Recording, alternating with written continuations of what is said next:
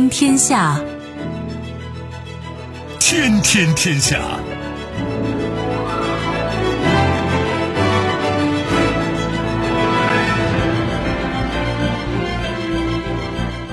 历史穿行者，新闻摆渡人，听众朋友，大家好，您正在关注收听的是《天天天下》节目，我是夏萌，和我一起陪伴各位的还有本节目评论员重阳。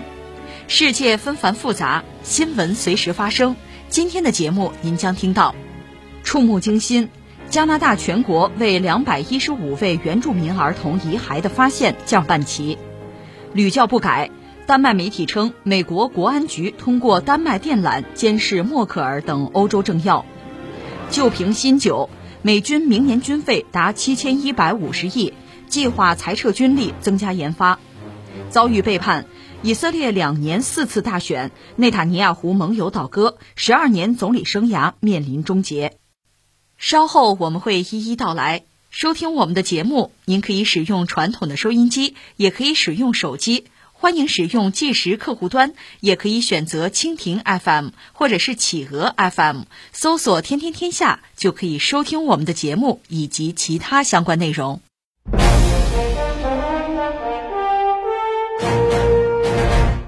当地时间五月三十号，加拿大全国所有联邦机构建筑的国旗，包括首都渥太华议会大楼顶部的国旗，全部降半旗。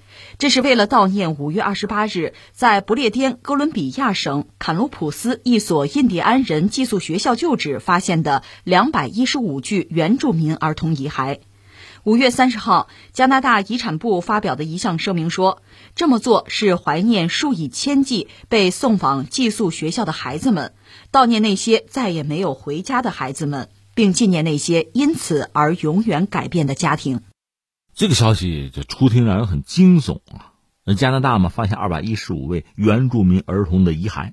实际上，你仔细揪起来这条新闻吧，三无。第一个呢，这些孩子实际上也没有被登记，也不知道他们是谁。第二呢，就是怎么回事这个事儿来龙去脉是什么也不知道。再就是谁干的还是不清楚。那你说这三五你就降半旗了，那说明他们自己内心哈对这个事儿心知肚明。或者我们坦率讲，如果你愿意找，还会找到更多的骸骨。你只要对那段历史有了解，你会知道这是怎么回事你会明白它的来龙去脉。虽然你不知道具体这个事儿是谁干的，就说具体的这个凶手。姓字名谁你可能不知道，但是我们很清楚，这是入侵者，是西方的白人对当地的土著的一个暴行，这个我们是知道的。所以从这个角度来讲，加拿大匆匆忙忙就降半旗，也有道理，因为他们知道就是他们干的，而且这应该是政府行为。聊聊这个话题吧。说到种族灭绝，其实对我们中国人来讲是一个相对陌生的词汇吧，在西方历史里，这个词儿经常出现。在我们的历史上，其实没有这个词汇，没有这个概念。待会儿我再解释啊。但是我们也知道，最近这段时间，某些西方国家的政客出于反华的目的，开始往我们身上倒脏水、贴标签那今天既然有加拿大这件事情，我们倒要看看，我们就说种族灭绝呀、历史真相啊，咱们倒可以聊聊这个事情。呃，找几个关键词，第一个，咱们就说什么呀？罪恶。先说美国吧。美国建国到现在不过二百多年嘛，是一个很年轻的国家。它建国之初其实版图没有现在那么大。我们知道它那个版图呢，它越来越大。一个叫抢，一个叫买。这个买啊，我们先解释一下。就拿破仑，法国那个拿破仑也曾经卖大量的土地给美国人。拿破仑当时是有自己的战略考量的，就是扶持美国，让美国成为一个大国。和谁抗衡呢？和英国抗衡。这是法国当时的。美洲战略吧，所以法国当年也是个殖民大国，他抢的很多地方，后来就很便宜卖给美国人了。只要美国被养大，美国跟英国干，那我法国和美国保持一个好的关系，那就很舒服了。这是当年老拿破仑的想法。到他侄子就是那个拿破仑三世的时候，就已经改变这个策略了，就觉得美国已经做大了，我得遏制美国，就是另一套了啊。这是所谓叫买，另外还买，比如说买那个阿拉斯加，从沙俄手里买阿拉斯加，因为沙俄当时呢。他是跟英法不对付嘛，就怕阿拉斯加这让英国人抢了，抢了可就白抢了，还不如卖给美国挣点钱，因为他保不住，当时国力很衰落，甚至据说还行了贿。这是买。那至于抢呢，那有两个抢法，一个是间接的抢，比如他抢过墨西哥，打败过西班牙，这样把人家的领土啊、人家的殖民地抢过来，这叫间接的。那直接的抢呢？抢印第安人嘛，因为印第安人是北美大陆最早的主人呢，或者叫土著吧。那美国人抢整个北美大陆啊，有个西进运动，最后一直抢到太平洋去了。这个时间大概就是中日甲午战争那个时间，一八九零年代。你说那人家经营自己往大里做，你羡慕就是了。那和种族灭绝有关系吗？当然有关系了。刚才我们说了，那儿的主人原来是谁呢？是印第安人。一四九二年，哥伦布发现新大陆，那个时候就北美，就是我们说美国版图上这块儿啊。那么北美的印第安人多少呢？五百万总是有的。那么到二十世纪初，这个数字只剩下说二十五万了。至于如今呢？如今是这样，在美国啊，美国就是说，所谓原住民在美国人口里占的比例不会超过百分之二，大约是百分之一点六。那我们需要比较一下，你比如在墨西哥，这个原住民的比例就要高得多，百分之二十一点五；在秘鲁，这个比例是百分之四十四点三；在玻利维亚，这个比例是百分之五十二点六，而美国是百分之一点六。就目前我们说就是这个状况，那我们就要问一句：那原住民在那些国家？人口比例里占的那么高，那在你美国这么少，怎么解释？当然，从某种意义上讲，我们还得说这是一笔糊涂账。为什么呢？因为美国只有二百多年历史吧，在之前大量的西方殖民者到美洲，这里面可不全是英国人，还有其他欧洲各个老列强。而美洲又非常独特，它和亚欧大陆基本上算隔绝吧。所以你看，美洲本身呢，它没有这个大型动物、大型牲畜，没有。另外，美洲当地的土著啊，就是印第安人吧，他对于比如说这个天花、麻疹、什么白喉、伤寒、什么腮腺炎呐、什么流行感冒，对这些疾病没有抵御能力，这是前提，因为他们碰不到嘛，不需要嘛，没有这方面的进化。而亚欧大陆不一样，你比如鼠疫，比如黑死病，这些东西其实让欧洲人这个免疫能力提升了，所以他们一旦进入美洲。那这些病也就带过来了，带过来是这个样子啊。一个呢，可能属于这个无心插柳，就是这些欧洲人并不是有意的想把这个疾病传染给印第安人，但是你只要接触这个问题就存在啊。所以大量的印第安人因为和欧洲人接触，你包括贸易也好，战争也好啊，给自己带来灭顶之灾，这是一方面。还有一方面，但是有意的，通过向印第安人传播这种疾病，导致人家的死亡。我说这是一笔糊涂账在哪儿呢？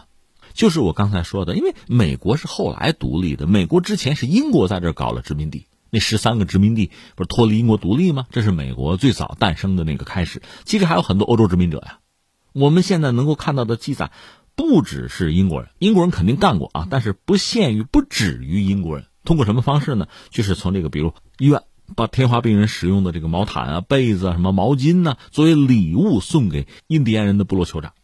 那你想，这个疾病会在整个部落里蔓延啊？能活下来的，那真就是九死一生啊，就这么残酷。而且我记得小时候看过一部很著名的美国的动画片，就是《米老鼠、唐老鸭》。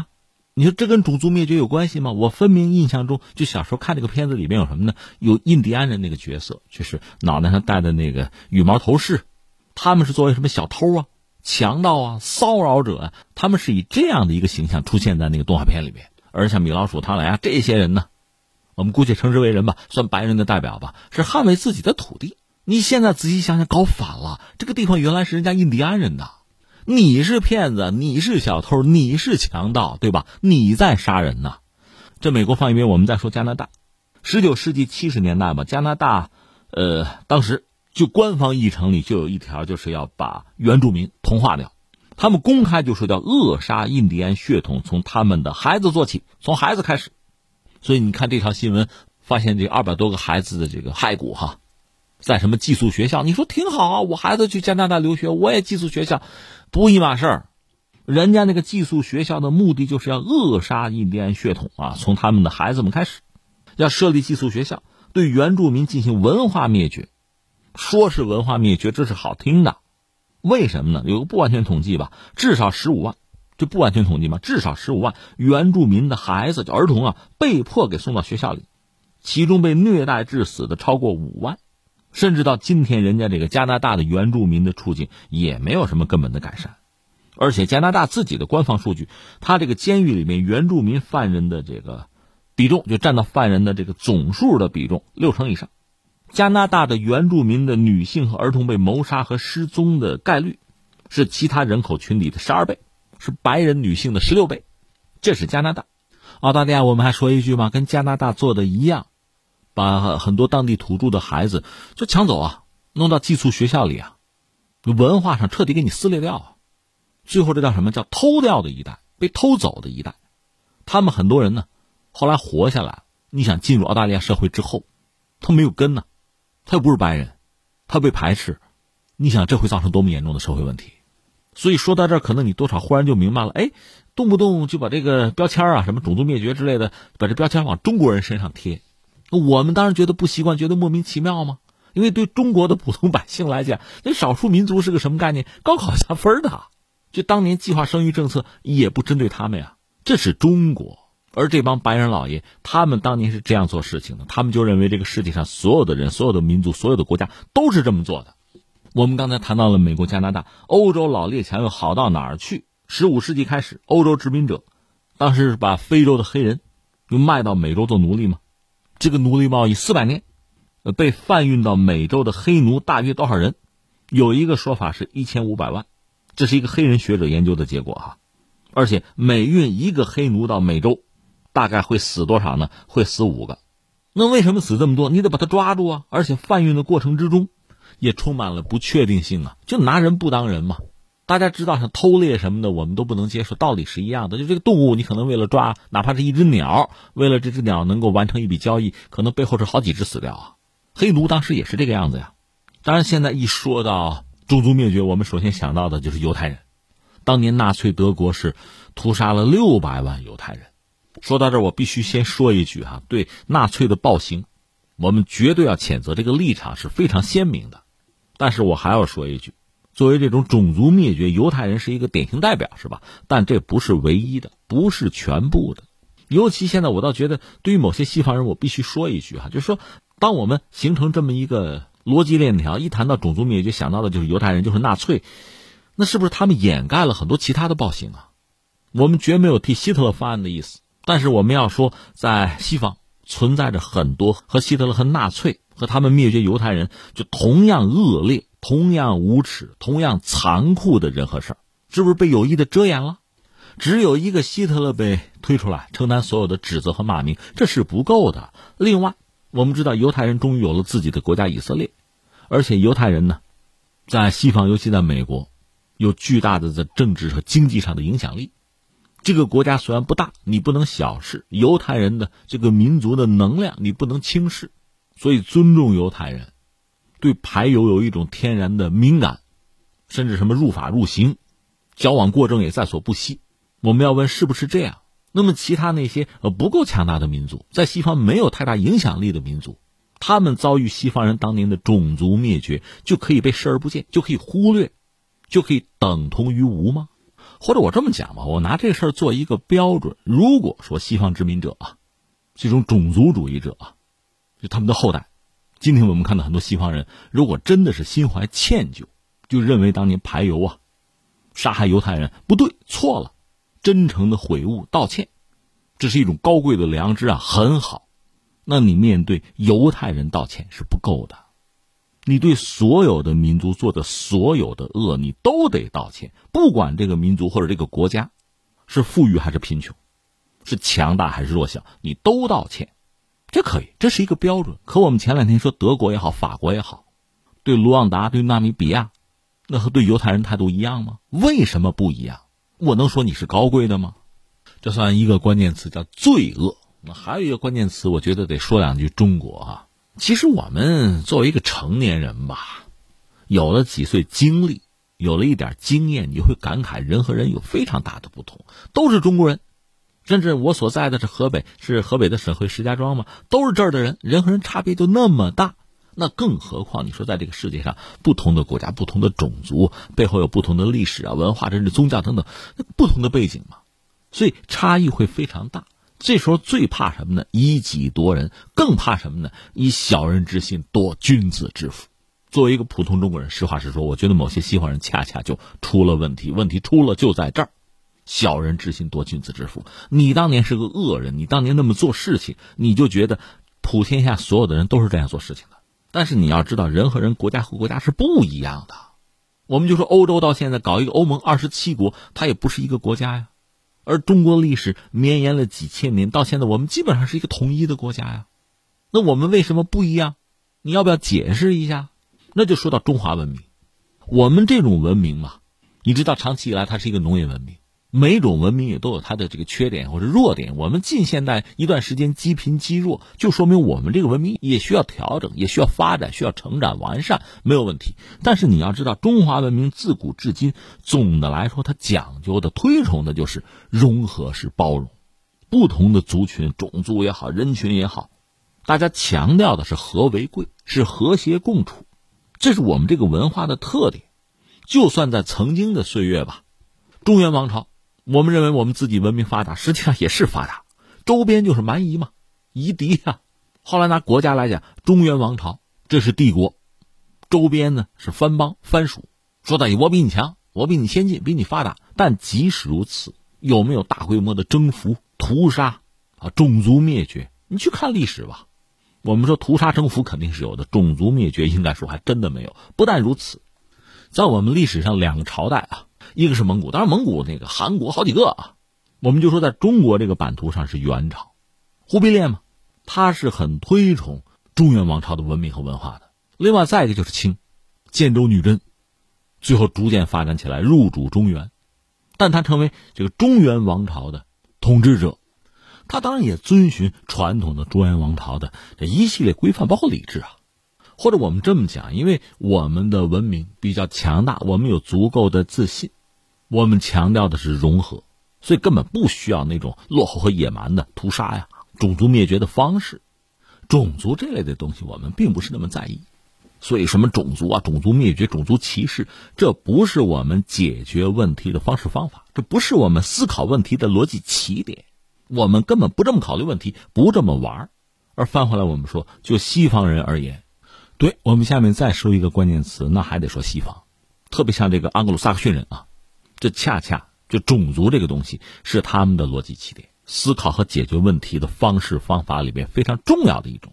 种族灭绝，他们自己亲手干过；种族歧视，直到今天还是很严重的一个社会问题吧。到现在，种族依然是一个非常特殊的概念，在西方国家，特别是在美国。一方面呢，种族歧视是重罪；另一方面，基于种族歧视的犯罪又比比皆是。不管说是弗洛伊德被跪杀，还是现在针对亚裔的这个屠杀事件，层出不穷吧。说到底是西方人强调，如果不说是构建，也是强调了种族这个概念，而且在人类历史上，基于这个理念、这个概念，对人类文明犯了重罪，而如今他们实际上也不得不活在这个可怕的阴影之中。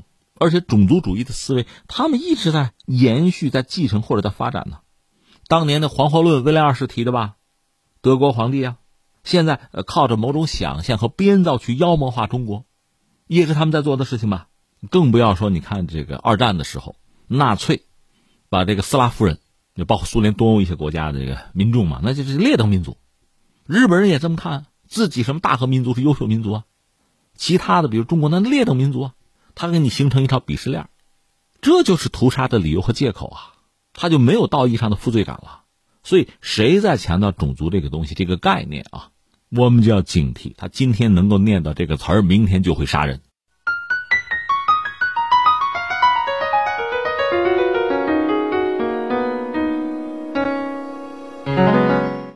丹麦国家广播电视台表示。丹麦国防情报局于二零一二年以及二零一四年曾帮助美国国家安全局对包括德国总理默克尔等国家领导人及高级官员进行监视。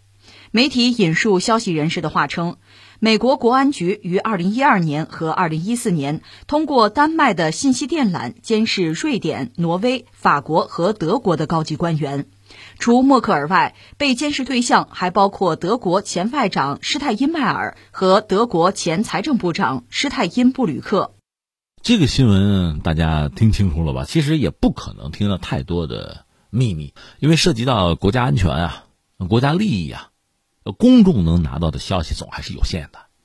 当然，这次这个事儿呢，是丹麦的媒体爆出来，也不止丹麦媒体，还有几个盟友嘛，大家一块查，查到最后得出一个结论，就是在五月三十号，丹麦广播电台爆料，就二零一二年到二零一四年，丹麦的通讯设施就被美国的国家安全局利用，就窃听瑞典、挪威、法国和德国的高官。点两个德国人吧，一个叫施泰迈尔，是人家的总统；还有一个就是默克尔总理。事儿就这么个事儿。其实我们要说，你觉得这事儿很新鲜吗？这过不了多久就爆出一条消息说：“呀，美国监听谁了啊？偷听谁了？偷窥谁了？”然后大家吃惊一下，感慨一下，把斯诺登那事儿再提一下，也就过去了吧？还能怎样？你想怎样？对吧？但这个事儿毕竟它也不是小事，涉及到这么多国家，都算是美国的盟友吧，又被美国窃听了。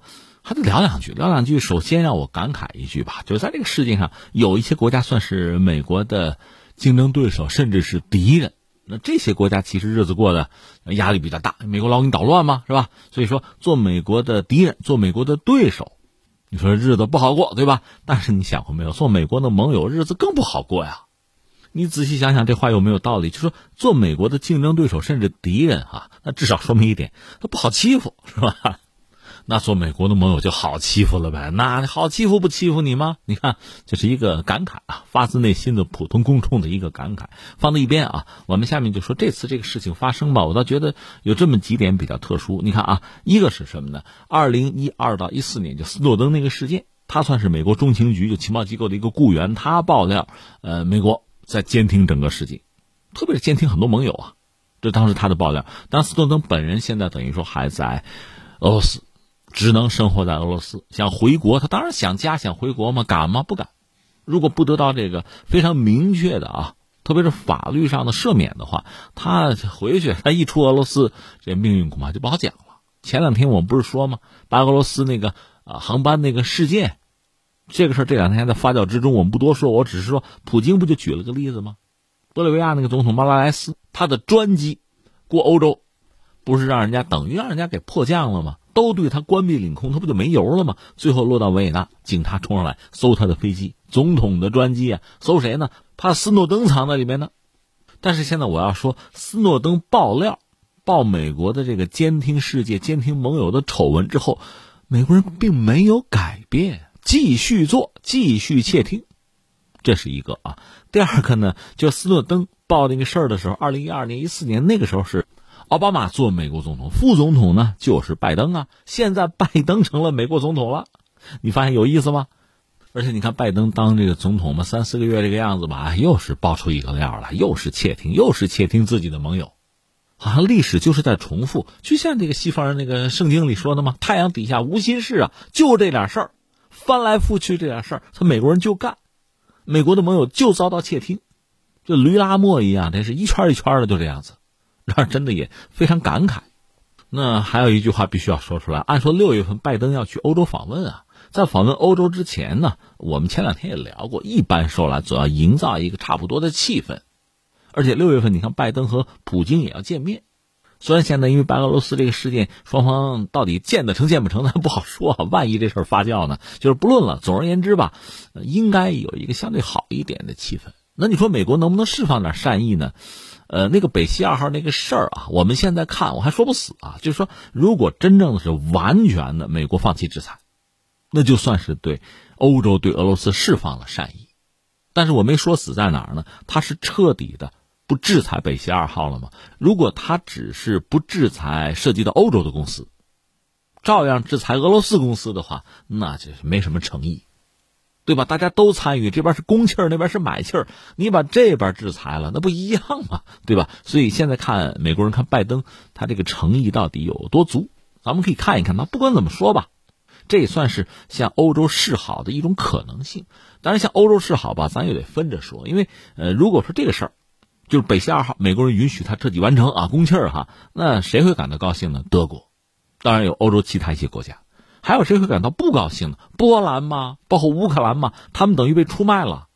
这事儿咱们有空再谈，因为等拿到呃最全面的消息，看看美国到底对北溪二号是什么态度，是不是彻底放弃制裁，把这事儿搞清楚，咱们再说。现在咱们等一等。但是我就是说，这个事儿如果看作美国人对欧洲人在释放善意的话，这一把又砸了。丹麦媒体捅出来，就是通过我们，通过我们的这个通信系统吧。网络系统吧，你美国人又监听了多个国家，就包括丹麦嘛。那你看，在这个背景之下，那拜登再去欧洲做客，这老脸无光吧？好意思吗？当然，话说回来，这是我们，不是他，他也许好意思着呢，是吧？这没法说了。嗯，你看啊，上次那个棱镜门就斯诺登爆料之后。一些西方国家多多少少向美国也表达一个不满嘛，要点脸嘛，就是你看你怎么能这样对待我们呢，对吧？美国的态度呢也特别明白，哎呀，谁没有情报机构啊？谁没有间谍呀？谁不这么干呀？那咱差得了多少啊？所以一如既往啊，我行我素，继续。那当然有人会问，你说哈，如果是监听，比如敌人啊、竞争对手啊。那肯定是为了赢，是吧？那监听自己的盟友，你图什么呢？图的多了吗？至少是两个。你想啊，一个是什么呢？所谓盟友，就美国的盟友。我们以前也分析过，你仔细看美国的盟友，没有什么平起平坐的。总的来说，都比美国弱，因为美国是全球最大的经济体嘛，超级大国唯一的，所以他这帮盟友都比他弱。有的算是对他有所求，有的呢也是没有办法，被裹挟着上他的船。但是也不排除有一些卖身投靠、愿意起哄的。呃，总而言之，这帮盟友凑到一起，你想也很有意思啊。盟友多了呀，有时候也未必是好事。一个硬币是两个面哈。从某个角度讲呢，这盟友当然就是资源，多个朋友多条路。中国人都知道，你翻那边一看，他不都是负担吗？而且盟友他也不是铁板一块，他也有远近亲疏。所以美国人呢，确实拥有在全球范围内吧，作为一个大国吧，拥有非常多的这个盟友圈子，各种圈子。但是这里边呢，也确实又有远近亲疏，你还要维持，这是巨额的投入啊，而且要见成果嘛。我举个例子，比如说一九八二年，英国和阿根廷打那个马尔维亚斯群岛之战，阿根廷美洲国家，美国美洲国家，美洲国家人家有一个圈子呀，所以阿根廷觉得那美国得帮我呀，而且美国是大哥呀。可是从英国那个角度讲呢，英美的关系多特殊啊。英国人觉得美国必须得帮我呀，我们特殊关系嘛。最后美国帮谁呢？肯定帮英国，那等于出卖了阿根廷嘛。你想，你对盟友是这个态度的话啊，那你说盟友对你能全心全意吗？那万一三心二意呢？你这个朋友圈子虽大，他稳得住吗？他靠谱吗？那美国必须要通过这样那样的方式了解盟友的动向。那监听是最简单，也是最重要、最频繁、最日常的一种方式啊。看看谁有二心呗，这是一个，还有一个是什么呢？这种监听可以带来特别直接的经济上的利益。就说丹麦，呃，丹麦空军使用这个 F 十六战斗机，这是美国飞机了，老旧了，老旧了就换新的吧。那你买谁的呀？那你说谁好的买谁的吧，或者说谁便宜买谁的呀，是吧？呃，这是你的想法。从美国人那个角度讲，一定要买我的呀，买我那 F 三五啊。那怎么知道丹麦人要不要买 F 三五，或者有没有可能买别的？我怎么让丹麦人回心转意？监听吗？窃听吗？关键美国人恰恰就是这么干的。所以你要问丹麦人心里面怎么想，我估计那不知道。但你要说如果换我们怎么想，那骂娘呗，那能高兴吗？那接下来你就会感慨，或者说你就会恍然大悟。你看啊，就中国那个五 G 也好，华为也好，华为是人家民企，还真不是国企。这么一家企业，按说美国犯得着跟人家死磕吗？必须死磕。话说的很直接，那威胁我国家安全啊！现在你明白美国人为什么这么考虑问题，为什么怕这个事情？第一个呢，他就是这么干的，他就是这样偷窥别人的，所以他非常担心自己被偷窥。从这个角度讲，这是真话，他真担心自己国家安全被泄露、被偷窥。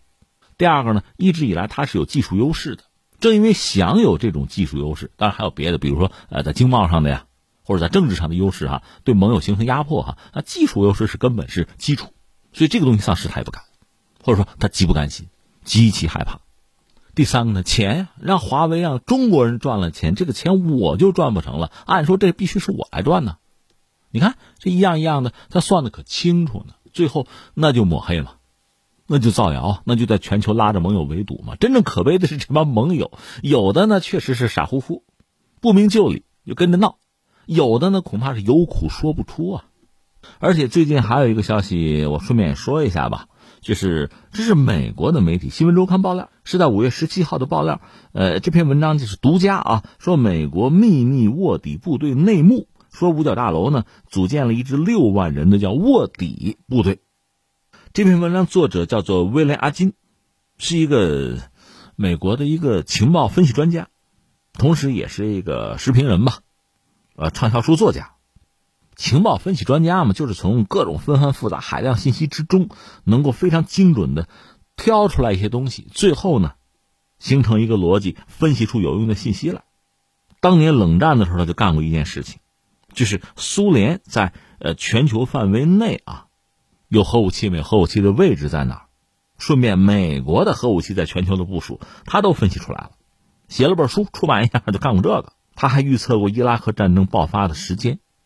而且他是第一个明确判断伊拉克没有大规模杀伤武器的人。那现在他要揭秘说，美国这个所谓秘密部队，人数是中情局的十倍还多，在现实生活中，在网络空间执行来自五角大楼分派的国内外的各种各样的任务，有时候藏匿于私人企业和咨询公司。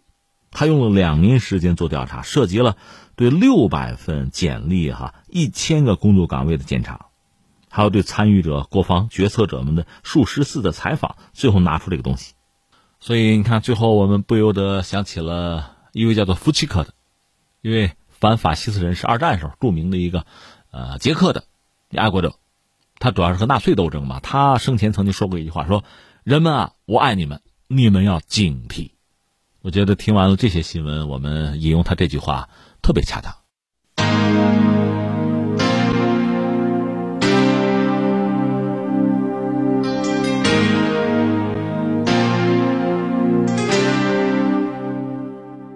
日前，美国拜登政府向美国国会提交了二零二二财年联邦政府预算要求项目，其中美国国防部预算总额为七千一百五十亿，比二零二零年预算七千零四十亿预算高一百一十亿美元，比二零一九年的七千两百三十亿美元要低。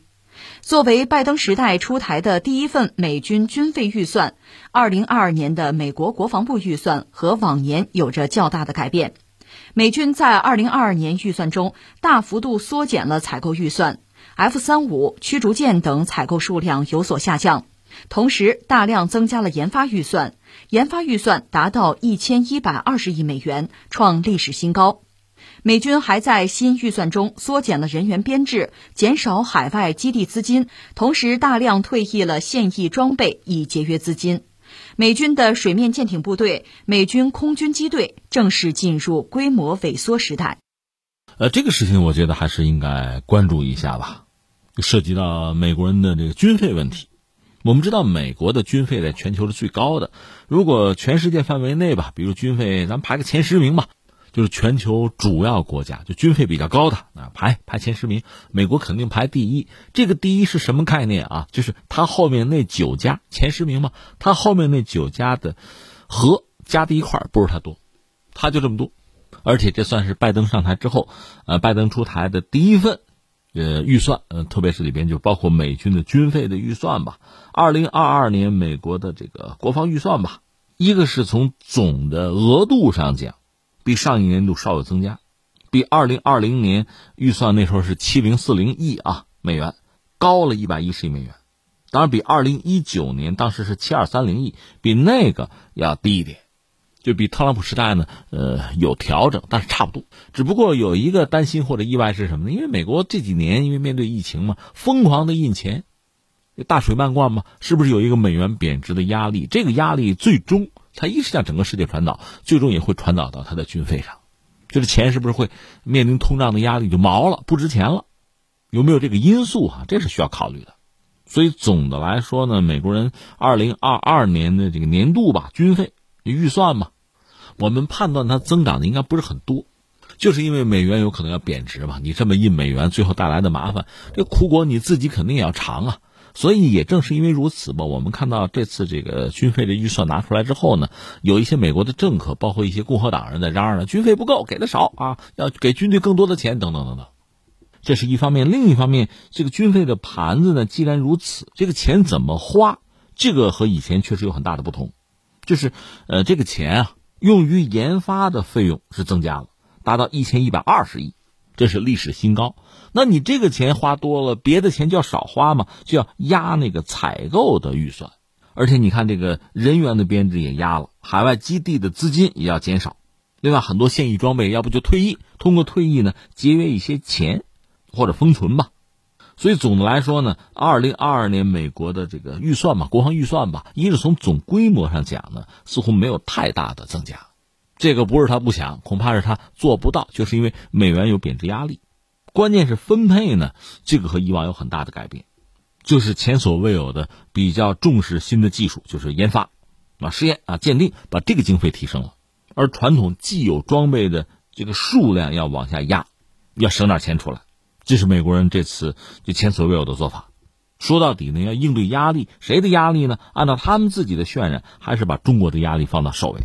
这个预算是直接把中国列作是头号挑战，说中国对美国构成了最大的长期的挑战。他原话啊，为了保证美国继续处于强势地位，美国国防部将优先考虑中国及其军事能力。那怎么看这个事情呢？我觉得三点吧。第一点呢，就是美国人向来是需要敌人。因为有一个敌人，特别是军队有了敌人呢，好要钱，这个我们都知道。第二个呢，其实拜登上台之后，他的一系列的作为吧，还是引起人们的关注。呃，这次他这个涉及到军队国防的预算吧，你看了看，你会觉得其实从美国人那个角度来讲啊，还是有一定的道理。为什么这么说呢？既然你认为自己遇到了威胁，你又想赢得竞争和挑战，那你确实在技术上你要想办法领先于对手。那就是在研发上，在新技术上，你要想办法要高投入，而且我们知道，随着技术的进步吧，这个技术的成本也是越来越高，所以武器装备这个东西它越来越贵。现在比如说电子设备在武器里边所占的这个比重啊，就这个价值这成本是越来越高。另一方面呢，能玩得起、能玩得动的是越来越少。你比如说现在像这个，我们就说叫五代机吧。美国那 F 三五、F 二十二，中国的歼二零，还有那 FC 三幺，俄罗斯不还有一款苏五七吗？据说他们又想搞一款单发的隐身机啊。如果他们搞出来的话，就是中美俄这三家算是每家搞出两款来，没了，再没有了，其他国家都没有玩，玩不动，玩不起啊。而且美国人嚷嚷着二零三几年要搞出什么六代机了，要保持优势啊，这得花钱，而且是大量的钱。所以你要想保持这个技术上的领先和优势呢，花钱无算，那你只能在其他领域有所压缩。所以，呃，拜登上台之后，你看到美国人做的，其实从美国人那个角度讲是对的，他实际上也是延续了特朗普的那个玩法，就是全球收缩嘛。你就别在阿富汗驻军了，那个钱花起来没完没了。你想达到什么战略目的啊？你能不能达到啊？包括在中东，所以算来算去，美国人就这些钱我就不花了，把钱省下来。另外还有一些相对老旧的装备啊，我也不养了，该退役退役，要么先封存，就通过这种方式把钱能够用到就刀刃上吧。中国好像这钱用在刀刃上，他这么搞。这次拜登的你看这个预算案，它是比较典型的，和之前是不一样。这次等于说是明白的告诉大家，我没钱了，我这钱得花在我想花的地方，很多地方那钱我可就不花了，该收缩收缩，该省省，该砍我可就砍了。这是这次你看到这个预算案吧，就非常清晰的一点。然后我还想说一个，但是说一个什么呀？其实，不管这个世界上有没有中国，美军、美国人都必须有一个敌人，而且都要为这个敌人花大价钱。道理很简单，因为美国存在一个军工复合体，这才是今天我特别想说的一个东西。这我就要提到一个人，一个在美国真的是文武双全的一个人物啊！他做过美国总统，而且是美国军队很著名的一个将领。美国也很独特，他没有元帅，他的军衔里最高的就是五星上将，有一个艾森豪威尔，昵称是艾克啊。这位五星上将，二战期间吧，为美国人东挡西杀、南征北战立了汗马功劳。然后他退役，又竞选成了美国总统，他还是美国人比较爱戴的总统之一吧。毫无出身，又做总统，所以我说他是文武双全啊。但这个人却非常有意思。你现在看这个人就很耐人寻味。他是在上个世纪五六十年代那时候做到美国总统啊。你想背景是冷战，跟苏联死磕吧，反而是他说这个军备竞赛消耗了那些原本应当用于建设学校啊、医院、住房的资源，而且他面对这个美国的军火商那个游说组织啊。就让他增加军费嘛？他据说曾经大发雷霆，这种事儿确实不多见。最重要的，在一九六一年的一月十七号，他有一次在白宫的演讲，被称作叫告别演讲，就是总统嘛，干到头告别告别演讲。在那个演讲里边，他一个中心的议题说什么呢？说美国的军火商啊，我们要警惕。他这个演讲说到一半的时候，说了一句很重要的话，到现在人们还津津乐道。说在政府各部门中，我们必须警惕军事工业复合体，简称就是军工复合体啊，取得不正当的影响力，不论他这样追求与否。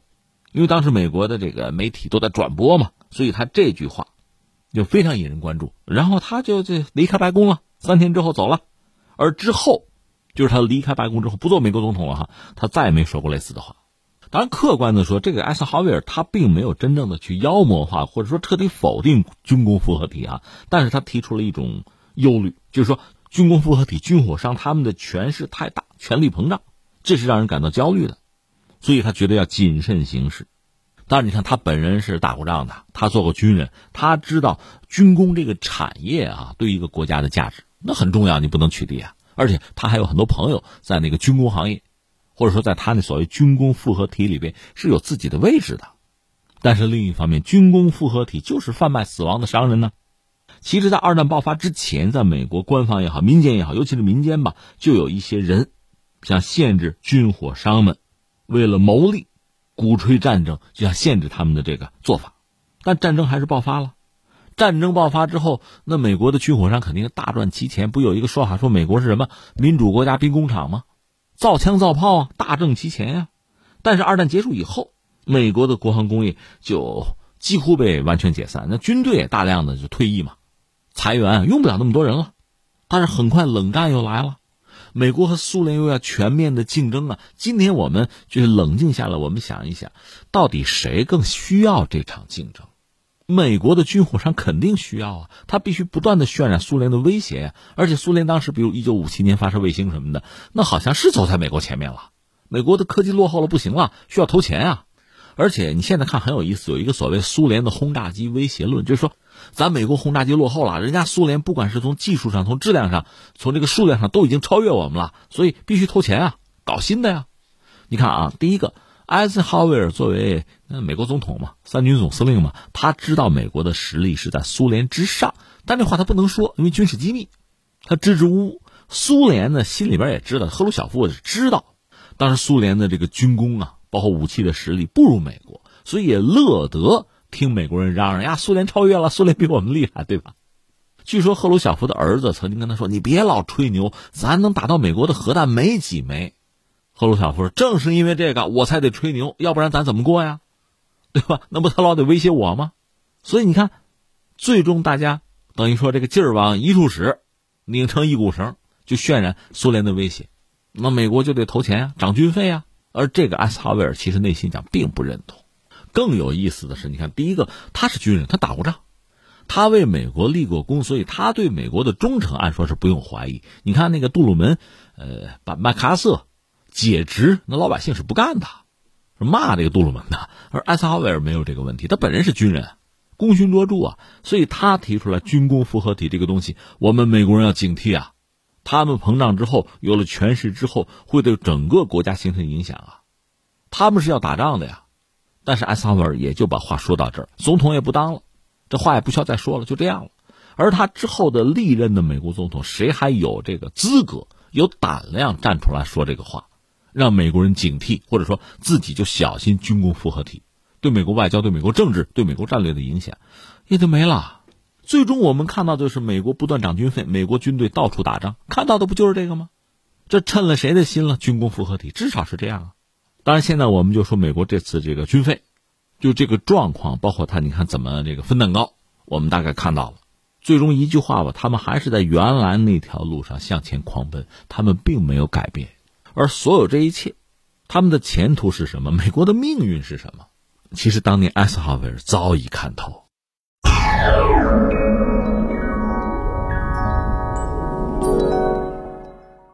过去两年时间里，以色列举行了四次议会选举，但前三次各方都因为议会席位不够而无法阻隔。在今年三月二十三号，以色列举行了第四次议会选举。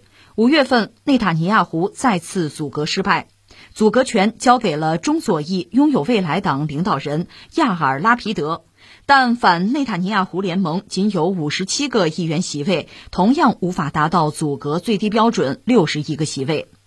内塔尼亚胡的前盟友、以色列中右翼小党亚米纳党领导人纳夫塔利·本内特三十号突然宣布，将与反内塔尼亚胡政党建立联盟，这将使反内塔尼亚胡联盟获得阻隔权。执政长达十二年的以色列总理内塔尼亚胡将面临着下台的风险。那聊这个话题，我们得先说说以色列。以色列它这个议会选举吧，它叫做比例代表制，这样带来一个结果是什么呢？就是很难有一个政党能够在一百二十个席位之中吧，它议会整个一百二十个席位，就是我这个党我厉害，我可以拿到足够的席位去阻隔，多少叫足够呢？六十一个，绝对多数谁也做不到，因为它采用比例代表制嘛，而且它这个小党小派的林立。所以这个，呃，一到选举的时候就比较麻烦。他两年内这是第四次议会选举，在三月份，最终没有任何一个党派能够获得阻隔的足够的席位。他有六十一个席位，谁也达不到。所以在今年在四月份，四月六号呢，以色列的总统叫里夫林，他就是关键时候干这个。这么着啊？我授权现在的总理内塔尼亚胡，你组建新一届内阁吧，组吧，给你个时间限制，组不成。然后呢？五月五号呢？李福林说：“这么着，就给这次这个议会选举第二大党那个党首叫做拉皮德，你给你个机会，你组建新政府吧。六月二号晚之前，要能组成一个，就是至少是六十一个议员组成的这个联盟，你要搞成，这事儿就算成了。你要搞不成，那那再来一遍呗，就是说第五次选举吧。关键是拉皮德那个党本身呢，他在选举中就拿了十七个议席。”你说这不一点戏也没有吗？不是，不是。你看啊，一共一百二十个议席，能拿够六十一个就行了，对吧？呃，刚才我们也讲了，没有任何一个政党就在以色列啊，就自己能够这个笑傲江湖，啊，独步天下，都得是和别人联合搞这个联合政府。所以现在实际上呢，在以色列政坛吧，就是大家有一个反内塔尼亚胡的联盟。什么叫反内塔尼亚胡的联盟？就是说，呃，咱俩的政治主张可能南辕北辙，根本不是一套哈。咱俩也得往死里掐，但是咱们有一个共同点，咱们有一个就唯一的一个共识，把内塔尼亚胡搞下去。他做以色列总体做了十二年了，咱得让他下去，这是咱们最大的公约数。所以有一个反内塔尼亚胡的联盟，多少人呢？五十七个哟，这离那六十一个可差不多了啊。但是你还得再找人呢。这个时候，关键的时候，正睡觉呢，有人给送枕头来了。这就我们说有一个小党叫做亚米纳党，他的领导人呢叫做本内特，他算是内塔尼亚胡以前的一个盟友，实际上也做过他的下级啊。这个人现在倒戈了，他党虽然小吧，但是他加入到反内塔尼亚胡这个联盟里边去，这就可以使这个反内塔尼亚胡这个联盟呢拿到阻隔权。这个事儿最关键是在这儿，有意思就有意思在这儿了。他本身力量谈不上多大，但是他如果加入到反内塔尼亚胡这一边，这边可就赢了。他的价值和意义在这儿，所以对内塔尼亚胡来说，这是背后捅一刀吗？这遭遇背叛呢？那你说这是个什么人呢？这个贝内特哈，是这样，简单说一下这人，他本人算是从美国美国旧金山到以色列去的这个犹太移民的后裔。他今年也不大，四十九，比如搞政治也算是个好时机吧。他搞过一个反诈骗的软件公司，后来美国安全公司把他收购了，挣点钱。他本身是极右，所以他一直以来和内塔尼亚胡算是盟友。他是一个很强硬的支持，比如搞这个定居点啊，什么犹太人那个宗教权利啊，他这么一个人。当然反对建立巴勒斯坦国，他说要是允许建立什么巴勒斯坦国，以色列人这叫自杀，因为这肯定会对以色列构成安全威胁。这么个主，他本身呢也当过兵。你看以色列呢，全民兵役制嘛，他做过以色列国防军的突击队的队员，能做突击队员呢，那还真不是一般人。训练比较严格，而且这个人肯定就是很能干。而且他的大儿子，他起个名字叫做尤尼，尤尼这是有奖的啊。呃，因为我们说内塔尼亚胡就是这个以色列总理，他有一个著名的哥哥，那个哥哥是以色列的算民族英雄。那这个事说起来又是以色列特种部队的这个非常经典的战例了。我得先说一句啊，以色列的这个特战部队也好啊，那包括他那个谍报组织摩萨德也好，确实做过很多经典的案例，做过相当厉害。但是呢，也不是每把都成，也有很多败绩。但是以色列这个宣传能力很强，宣传机构很厉害。另外，西方当然都是帮着他嘛，所以确实把以色列的情报机构啊啊军队啊打造的无所不能。这里面也是有水分的啊。这是我们看他的一个就是基本点，然后我们就说，在一九七六年有一档子事儿，当时一架这个法航的班机带了二百五十八名乘客，哈，是从以色列飞法国的，但是中间出了事儿了，他是在这个雅典停留，有这个武装分子把飞机给劫持了，劫到哪儿去了呢？乌干达，乌干达的那个恩德贝机场，把飞机劫到那儿去了。关键这个飞机上有非常多的犹太人，而且当时劫机的把这个非犹太人放了，就扣了这个人质，都是犹太人，一百多，一百零四个人。手里捏着这些人质，开始和以色列谈条件。以色列当时抓了很多，就他们的同伙吧，都放了吧，不放这帮人，我可就杀。那以色列方面在这类问题上向来不低头，绝不服软，因为道理很简单，他一旦服软的话，这种事儿就会没完没了。所以不服软。另一方面得救人呢，不能看着这个人质完全都被杀掉啊。所以派了突击队展开一个特战行动，就是杀奔那个恩德贝机场。当然，他整个这个行动计划非常周密啊。很多细节就非常精妙，这不是我们今天能谈的话题啊。总之，就扑奔机场把人质完全解救了。有一个值得说一句吧，这个特战部队用希伯来语，因为犹太人希伯来语，大喊一声“卧倒”，就在那个现场啊，机场那个人质，凡是以色列人、犹太人听到这句话，咵嚓就扑倒在地，然后就是扫射。那坦率讲，你要不懂希伯来语，那完了。那别管你是不是这个 恐怖主义分子、爱枪子儿吧，而且当时你要知道，乌干达呢，他是反以色列的，他是支持这个劫机分子的，所以以色列的这个突击队确实深入险境，而且救了一把老百姓。你要跑，确实难度很大，所以他这个计划是精心策划，是用那个大力神运输机啊，直接飞到机场降下来装人走人呐。整个这个行动，以色列这个突击队就死了一个人，就是这个带队的长官。就是现在以色列这个总体内塔尼亚胡的哥哥死掉了，挨了一火箭弹，就他死掉了。所以你看这个事儿非常有戏剧性，我还拍过电影，那也很煽情的。所以那就是民族英雄啊！而且最后这个行动在历史上是用他的名字来命名。所以你看我扯远了，扯远了 扯回来哈。刚才我们说了嘛，现在以色列这个总理内塔尼亚胡，人家不是一般人啊，人家的哥哥那是为以色列流血牺牲的。而我们说这次他就背叛他原来就政治上的那个同盟者，那个贝内特把自己大儿子命名就叫做尤尼，这是为了纪念内塔尼亚胡的那个哥哥牺牲的那个英雄，因为那个人叫做尤尼内塔尼亚胡，是这个意思，所以关系比较近了。这位贝内特呢是二零一三年进入政坛，我们说他是右翼嘛，而且比较强硬，他也做过以色列政府的一些官员吧，什么教育部长、国防部长都干过。而且他是这个犹太人定居点运动的领导人，他多次表示说：“哈，一九六七年中东战争的时候啊，以色列占的那个巴勒斯坦人的那个领土啊，那就得吞并，这是他的政治主张，所以极右啊。而且就是二零二零年那时候，特朗普是美国总统是吧？就在那个时候啊，这个贝内特做国防部长，他就说要推进约旦河西岸那个土地的吞并和这个定居点的建设。”说以色列建设的动力一秒钟都不能停，当然后来形势发生变化，就是以色列和周边一些国家，包括阿联酋什么的关系改善嘛。到这个时候，很多事儿你就不好做了，所以就是定居点那个事儿也就停下来了。所以我们现在说呢，内塔尼亚胡真的是遇到这不是执政十二年，遇到真正的麻烦了，因为他的对立面早就有形成了，而且现在看来拿那六十一个席位能拿到，但他现在要做大量的工作啊。我们就看到六月二号到晚上。这个反内塔尼亚胡的联盟是不是能够维持住？如果能坚持住、维持住，那内塔尼亚胡真就该下台了。如果说他用各种各样的方式让对手土崩瓦解的话，那他也许还能笑到最后。就说现在我们还没有看到最终的那个结果，只不过目前看内塔尼亚胡这个机会可是不多，不容易翻盘了。而且他本人在国内吧，确实也有声名狼藉的一面，有腐败嘛。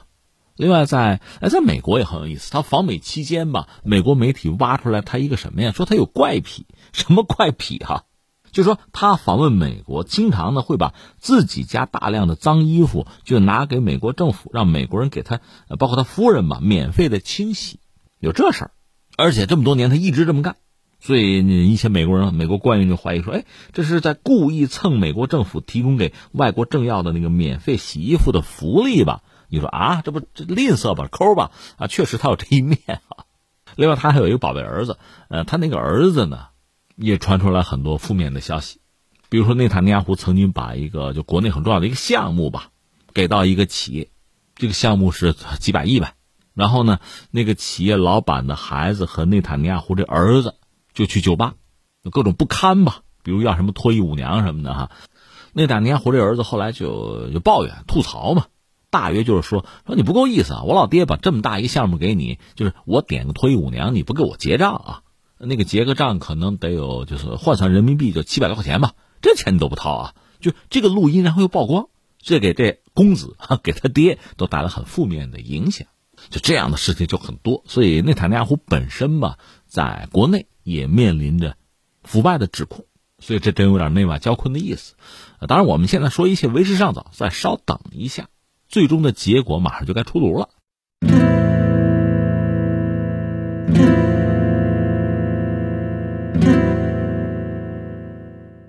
好，听众朋友，以上是今天节目的全部内容，我们明天再会。